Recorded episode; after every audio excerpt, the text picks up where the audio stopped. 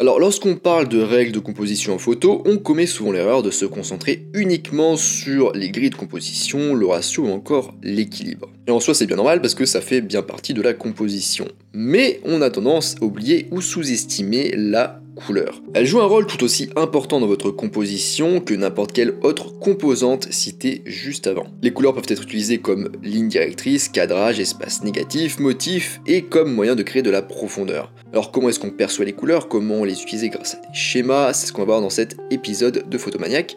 Allez en avant, Guingamp. Avant de commencer, je vous rappelle que sur mon site photomaniac.fr, vous pouvez retrouver ma formation gratuite sur les bases de la photo. Je vous invite à vous y inscrire si c'est pas déjà le cas. Alors déjà, les trois composantes de la couleur. Alors à partir d'une combinaison de trois paramètres, il est possible de créer des millions de couleurs. Ces paramètres, du coup, ils sont nombre de trois comme je vous le disais. On a la teinte, la saturation et la luminosité ou valeur. Ces variables elles sont communément appelées HSL, donc pour Hue, HUE, Saturation et Luminance en anglais, ou TSL pour teinte, saturation et luminosité en français. Ça devrait d'ailleurs vous faire penser à un panneau du module développement d'Adobe Lightroom, panneau TSL ou HSL. Sur Photoshop par exemple, si vous cliquez sur la palette de couleurs, vous retrouverez ces paramètres. Alors, je vais détailler un petit peu, la teinte du coup elle fait référence à la position radiale d'une couleur sur la roue chromatique, RVB, donc rouge, vert, bleu. Radiale dans le sens où en fait c'est un cercle, c'est une roue.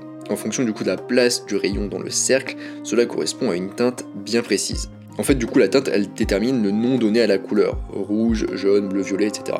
Ce paramètre, il est mesuré et affiché en degrés, et donc ça va de 0 à 360 degrés pour faire tout le cercle. Ensuite, on a la saturation, donc la saturation, elle fait référence à l'intensité ou pureté d'une couleur sur une échelle qui va de 0 à 100. Plus le niveau de saturation est faible, donc proche de 0, plus la couleur est proche du gris. Ensuite, on a la luminosité, aussi appelée valeur. Donc la luminosité, elle détermine le degré de clarté ou d'obscurité d'une couleur donc si elle est plus ou moins claire ou sombre. Elle est comprise entre 0 et 100, 0 étant le moins lumineux et 100 le plus lumineux visuellement. Maintenant on passe un petit peu à la base en couleurs, donc je vais vous expliquer un petit peu de quoi il s'agit. Donc toutes les couleurs que nous voyons, elles sont réparties en trois niveaux. On a les couleurs primaires, les couleurs secondaires et les couleurs tertiaires. Alors plus une couleur est pure, c'est-à-dire qu'elle est proche d'une couleur primaire, plus elle attirera l'attention sur elle, donc elle aura plus de poids visuel. Je sais pas trop ce que c'est le poids visuel, je vous invite à voir ma vidéo sur ma chaîne YouTube qui en parle ou mon article sur mon site photomaniac.fr sur le poids visuel. Alors quand on compose, il y a une notion d'équilibre et c'est pour ça du coup que je vous en parle. Alors là je peux pas vous l'afficher du coup parce que c'est un podcast audio, mais euh, en principe sur mon article ou sur ma vidéo qui sortira, vous aurez la roue chromatique. Donc c'est une roue, un cercle hein, avec toutes les couleurs. Donc on a en partant du on a rouge, orange, jaune, vert clair, vert, cyan, bleu un peu plus foncé, bleu, violet, magenta, rose et on revient au rouge. Vous pouvez taper sur internet roue chromatique, vous verrez des roues comme ça. Alors du coup, pour commencer, on a les couleurs primaires. L'œil humain il possède trois types de cônes récepteurs de couleurs. Chacun est sensible à différentes longueurs d'onde correspondant du coup aux couleurs rouge, verte et bleue, donc RVB. Ces trois couleurs sont connues comme les couleurs primaires et toutes les autres couleurs proviennent de la combinaison d'au moins deux d'entre elles. Ensuite, on a les couleurs secondaires. Les couleurs secondaires sont celles qui nécessitent la stimulation visuelle de deux cônes récepteurs différents.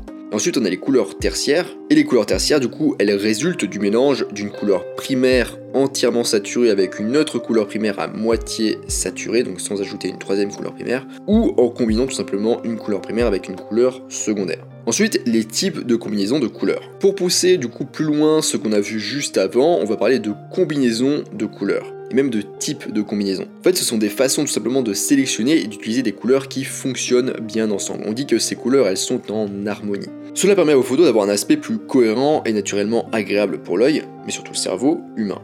Et ces combinaisons sont communément appelées schémas de couleurs. On utilise principalement trois schémas de couleurs très classiques, le schéma des couleurs complémentaires, le schéma des couleurs analogues et le schéma des couleurs monochromes. Donc pour le schéma des couleurs complémentaires, donc les couleurs complémentaires sont celles qui sont opposées sur la roue chromatique. Ce schéma il est très populaire et utilisé en photographie, souvent par exemple le bleu et l'orange. Ensuite on a le schéma des couleurs analogues, donc les couleurs analogues sont juste à côté sur le cercle chromatique. Elles sont généralement basées sur une couleur primaire qui sert de lien entre toutes les couleurs. Mais dans certains cas, la teinte dominante peut être une couleur secondaire. Contrairement au schéma d'avant, ici, l'absence de contraste fort entre les couleurs donne des images équilibrées et apaisantes. Les schémas de couleurs analogues sont souvent présents dans la nature, ce qui les rend particulièrement populaires dans les domaines de la photographie de nature et de paysage. Et enfin, du coup, on a le schéma des couleurs monochromes ou de la couleur monochrome. Donc ce schéma de couleurs, il fait référence à toutes les compositions qui n'utilisent qu'une seule teinte.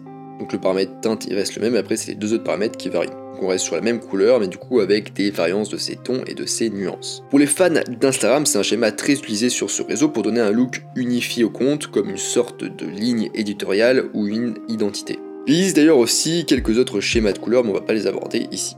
Ce que je vous conseille, c'est de tester par vous-même un petit peu tout ça et d'aller sur, de taper euh, roue chromatique Adobe sur Google et vous allez tomber sur des roues chromatiques interactives. Vous pourrez tester un petit peu tout ça. Ensuite, maintenant, couleurs froides et chaudes. Alors, on peut aussi regrouper les couleurs en deux groupes, les couleurs chaudes et les couleurs froides d'un autre côté. Les couleurs chaudes sont le rouge, l'orange et le jaune, et les couleurs froides sont le vert, le bleu et le violet. En fait, chaque groupe de couleurs est transmet une humeur. Et oui, les couleurs expriment des émotions. Elles ne colorent pas que physiquement une photo, mais aussi émotionnellement. Et donc il est utile de se demander quelle couleur vous photographiez pour vous assurer que vous transmettez une humeur cohérente avec ce que vous souhaitez communiquer. On considère que les couleurs chaudes sont plus chargées d'émotions, elles sautent aux yeux, attirent l'attention, suscitent l'intérêt, dominent. Elles ont plus de poids visuel que les couleurs froides. C'est pourquoi par exemple, les panneaux de danger et d'arrêt sont souvent jaunes ou rouges. Quand vous pensez couleurs chaudes, du coup pensez au coucher ou au lever de soleil et aux couleurs des paysages d'automne, qui sont souvent d'ailleurs des photos très appréciées. Les couleurs chaudes peuvent être très efficaces sur un sujet pour attirer l'attention notamment. Les couleurs froides en revanche sont plus discrètes, elles se fondent dans le décor, elles sont plus souvent en arrière-plan. Et d'ailleurs une couleur chaude leur vole facilement la vedette si elle rôde non loin. Donc en général elles attirent pas l'attention autant qu'une couleur chaude, elles ont du coup moins de poids visuel. C'est des couleurs qui se font mieux du coup en arrière-plan. Maintenant on passe à la psychologie des couleurs. Alors qu'on le veuille ou non, les couleurs ont une forte influence sur nos émotions et ce que nous fait ressentir une photo. C'est pourquoi il est important de garder à l'esprit la psychologie des couleurs lorsque vous prenez une photo. Par exemple, imaginez, vous regardez la photo d'une vieille maison abandonnée faite de bois et de pierre. Mais cette vieille bicoque est prise pendant l'heure dorée sur une première photo. D'ailleurs, on peut voir un ciel un peu bleu derrière et un peu de verdure autour.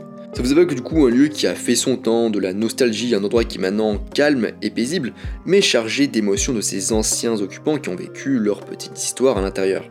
Ça vous fait penser à ces petites maisons de berger qu'on peut voir ici et là quand on se promène en campagne. Vous pouvez même vous imaginer toucher la pierre chaude et sentir le bois sec. Maintenant imaginez la même scène mais prise pendant une journée grise et nuageuse voire pluvieuse. Là on plus sur la même ambiance. On est plus sur un bâtiment menaçant, très vétuste. On s'imagine que si on était pris au dépourvu par une tempête, on s'y abriterait. Mais peut-être qu'y rentrer serait dangereux, des poutres pourraient nous tomber dessus, où on pourrait faire de mauvaises rencontres. Ce lieu ne serait pas un abri très accueillant, la pluie vous tomberait dessus, la pierre serait froide et glissante. Bon, je vais peut-être un petit peu loin, mais vous comprenez l'idée comme ça. Après, chacun a son expérience personnelle et sa culture qui vont évoquer certaines émotions ou nous évoquer des idées ou des souvenirs en fonction des couleurs que l'on voit. Alors là, je vais vous citer les principales émotions évoquées par les couleurs. Donc pour le rouge, on a la passion, la colère, la force, l'énergie, l'excitation.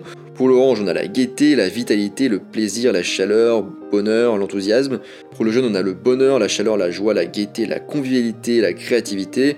Pour le vert, on a la nature, la santé, le calme, l'équilibre, la croissance. Pour le bleu, on a l'équilibre, la tristesse, la froideur, la sérénité, la confiance. Pour le violet, on a la sagesse, la loyauté, la spiritualité, le mystère, le luxe. Pour le rose, on a l'enjouement, la compassion, la douceur, l'innovation, la transformation et la non-conformité. Donc rappelez-vous, la palette de couleurs que vous choisissez influence considérablement l'impression que fait une photo.